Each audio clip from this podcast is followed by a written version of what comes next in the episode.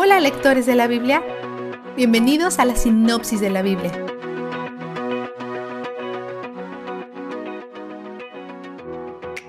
Judá, el medio hermano de José, se casa con una cananea y tiene tres hijos.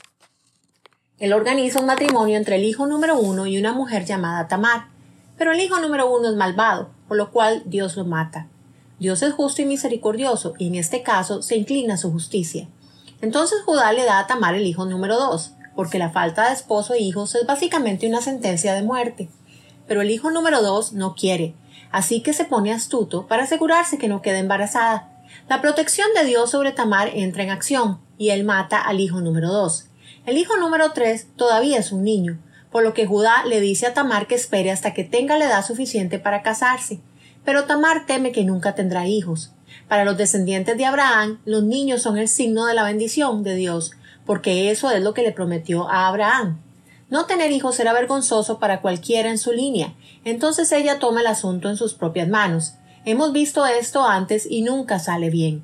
Ella se pone un velo y se sienta a un lado del camino. Algunos académicos dicen que se viste intencionalmente como una prostituta, pero otros dicen que se oculta en su velo como un recordatorio para Judá, que se supone que debería ser una novia. De cualquier manera, él la confunde con una prostituta y ella le sigue la corriente. Luego le pide garantías hasta que llegue su pago. Él le da tres artículos personales. Cuando se corre la voz de que está embarazada, él ordena su muerte, luego ella saca el botín de sus cosas. Él está humillado profundamente y la vida de ella es salvada. Entonces da a luz gemelos. Mientras tanto, José todavía está en cautiverio, pero no está solo. Cuatro veces las escrituras dicen el Señor estaba con José. La cercanía y la bendición de Dios hicieron que Potifar prestara atención y puso a José sobre más cosas. Esto coincide con las promesas que Dios hizo a los patriarcas. Es como llamamos a los padres de nuestra fe, que son de esta familia en particular. Dios prometió bendecir a quienes los bendijeran y maldecir a quienes los maldijeran, y está cumpliendo esta promesa con José. José es atractivo, por lo que la esposa de Potifar lanza una campaña de seducción, pero él se mantiene honorable. Sabe que es un pecado contra Potifar, ella y él mismo, pero principalmente contra Dios. Sus planes de seducción fracasan, por lo que se forza a él, pero él escapa.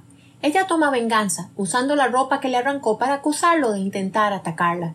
Esta es la segunda vez que José es perjudicado por alguien que usa su ropa para mentir sobre él. En su mentira, se refiere a José como un hebreo.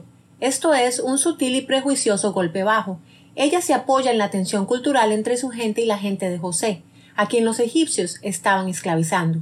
A pesar de la lealtad de José hacia Potifar, él pone a José en prisión. Ni siquiera hay un juicio, porque es un esclavo hebreo en Egipto y no tiene derechos. Pero debido a que Dios está con él, José gana preferencia incluso en prisión. Luego aparecen dos nuevos prisioneros, el copero del rey y el jefe de los panaderos. Tienen sueños terribles y quieren que alguien los interprete.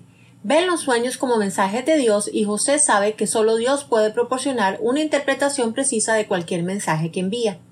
Ya que Dios está con él, da un paso adelante en confianza. El sueño del copero significa que regresará a su posición en tres días. José le pide que hable bien por él. El sueño del jefe de panaderos significa que lo matarán en tres días. El cumpleaños del rey es en tres días y todo sucede tal como Dios dijo y José lo interpretó pero la verdadera decepción es que el copero se olvida de José. Vistazo de Dios. Esta historia de Tamar y Judá está llena de pecado, pero a pesar de las formas en que las personas le son infieles a Dios, él permanece fiel a su promesa con sus familias. Mateo 1 enumera a Judá, Tamar y su hijo Pérez en el linaje de Jesús, si bien las escrituras nunca respaldan la mayor parte de lo que sucede en Génesis 38, Dios está trabajando en todo ese lío para llevar a cabo el nacimiento del único que nos redime de pecados como estos. Jesús viene de la línea de Judá, por eso uno de sus nombres es el león de Judá. Judá es un hombre quebrantado, Tamar es una mujer quebrantada, pero a pesar de que somos quebrantados e infieles, Él sigue siendo fiel a cada promesa que ha hecho. Es un cumplidor de promesas y Él es donde el júbilo está. Nos has escuchado mencionar D-Group mucho y tal vez has visto el logo, pero es posible que no sepas qué es. Significa Grupo de Discipulado. Es el ministerio hermano de la sinopsis de la Biblia.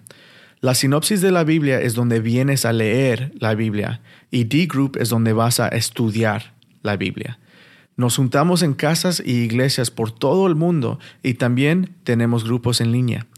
Cada año hacemos cuatro estudios que duran 12 semanas cada uno. Nos gusta tener dos estudios profundos en un libro de la Biblia, como Génesis o Juan, y dos estudios que se enfocan en un tema o tópico teológico de las Escrituras, como frutos del Espíritu o la Trinidad. Si leyendo la Biblia te da deseo de estudiar la Biblia más, nos encanta hacer los dos, estudiar y leer. Y te queremos invitar a unirte a D-Group. Visita mydgroup.org, contraseña join, para más información. También está el link en la área de descripción. La sinopsis de la Biblia es presentada a ustedes gracias a D-Group, estudios bíblicos y de discipulado se reúnen en iglesias y hogares alrededor del mundo cada semana.